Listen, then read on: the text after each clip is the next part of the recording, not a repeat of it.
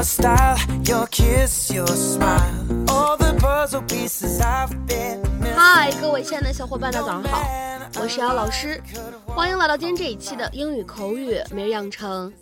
今天这期节目当中呢，我们将会继续来学习来自《绝望的主妇》第二季第三集当中的英文台词。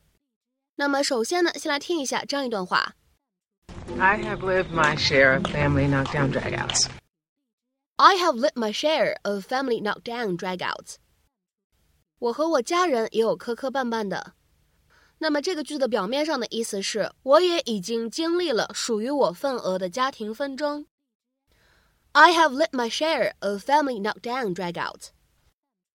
I have lived my share of family knockdown dragouts.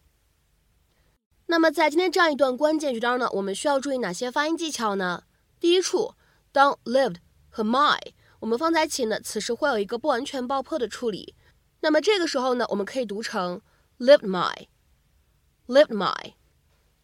然后呢，再来看一下第二处发音技巧，当 share 和 of 我们放在一起呢，此时可以有一个非常自然的连读。那么这个时候呢，我们可以读成 share of，share of。然后呢，在最后这样的一个复合词当中呢，我们需要注意两处发音技巧。第一处呢，就是当这个 knock 和 down 我们放在一起呢，此处会有一个失去爆破的处理。那么这个时候呢，我们可以读成 knock down，knock down。然后呢，当 drag 和 out 我们放在一起呢，此时可以有一个自然的连读，你呢可以读成 drag out，drag out。That's both crazy and self absorbed. That's a twofer. Way to go! Whether you choose to believe it or not, they're both great together. And if you don't believe me, ask Julie.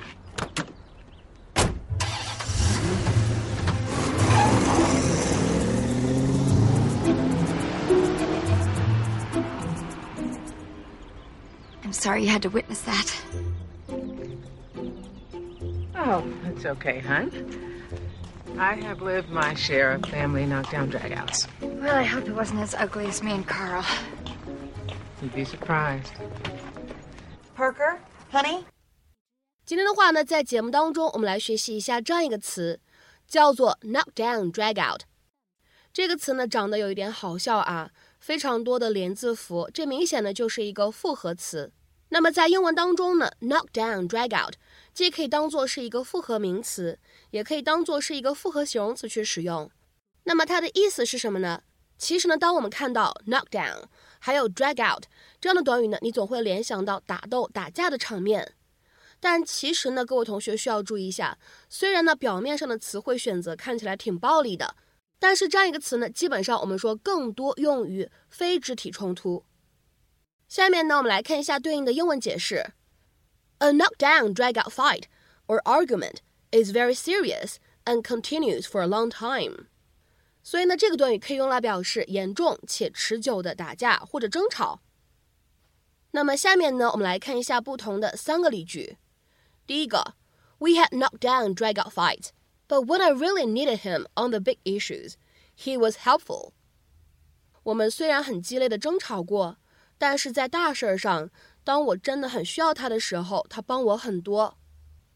We had knockdown, drag-out fights, but when I really needed him on the big issues, he was helpful。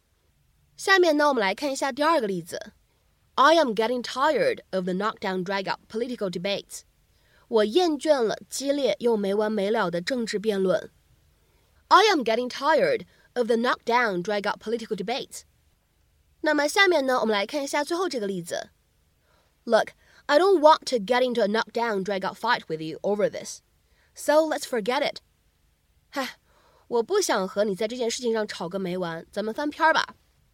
Look, I don't want to get into a knockdown, drag-out fight with you over this, so let's forget it。